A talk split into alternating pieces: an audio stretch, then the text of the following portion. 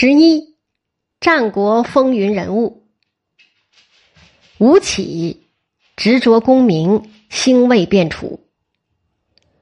吴起生年不详，死于公元前三百八十一年，魏国左氏人，今山东曹县北。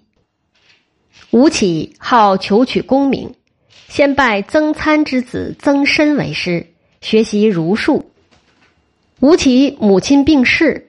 按照当时礼法和儒家弟子的行为准则，他应该回家奔丧并为母守丧，但吴起却没有这样做。曾参一怒之下就与他断绝了师生关系。吴起于是弃儒学兵，仕于鲁国季孙氏门下。齐宣公派兵攻打鲁国，鲁军想任用吴起为将御敌，但吴起的妻子是齐国人。鲁军对他有所怀疑，吴起渴望成就功名，就杀掉妻子，表示不偏向齐国，于是被任命为将军，率军大败齐军。但取胜后的吴起却遭到鲁国群臣的非议，有人认为鲁国是个小国，一旦有了战胜国的名声，就会招致各国的攻打，于是鲁军免去了吴起的职位。吴起听说魏文侯很贤明，转而离鲁奔魏。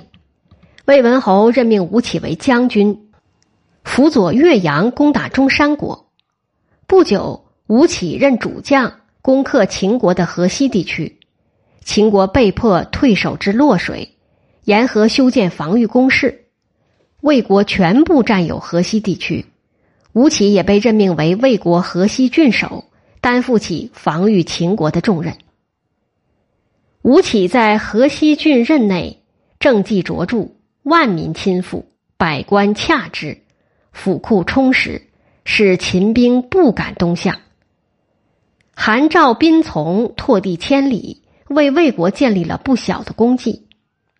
魏文侯死后，魏武侯继位，魏国国相一直空缺，大家都认为吴起能够顺利当选，但最终魏武侯。任命田文为相，吴起面对现实，也就默默忍耐了。田文死后，公叔痤出任国相，他对吴起的才能有点畏惧。他的仆人建议说：“吴起为人有骨气，却又看重名誉声望，您可以对武侯说，您的国土太小，容纳不了吴起这样的人才，建议武侯下嫁公主给吴起。”来试探他是否真心，再对武侯说：如果吴起有长期留在魏国的打算，就一定会迎娶公主；如果没有长期留下来的打算，就一定会推辞。然后您找机会请吴起到家中做客，故意惹怒公主，让他当面羞辱您。吴起看到公主这样羞辱您，就肯定不会娶公主了。公叔痤采纳了仆人建议。照计行事，吴起见到公主如此羞辱国相，婉言谢绝了魏武侯联姻的邀请。从此，吴起失去了魏武侯的信任，最后只好弃魏奔楚。楚悼王一向仰慕吴起的才能，任命他为宛守。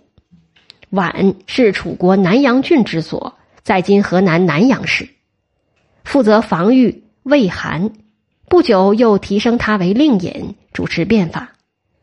吴起变法重点打击楚国的权贵力量，加强楚军集权。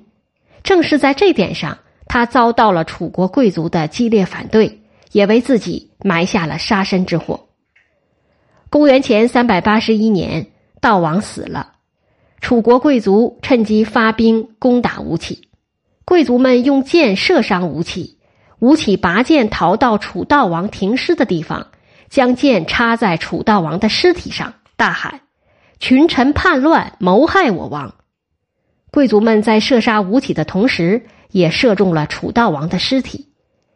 按楚国法律，伤害国王尸体者诛灭三族。楚肃王继位后，命人把射杀吴起的人全部处死，受牵连被灭族的有七十多家。吴起以善用兵而闻名于当时。战国时有孙吴之说，孙是指春秋末年著名军事家孙武，吴就是吴起。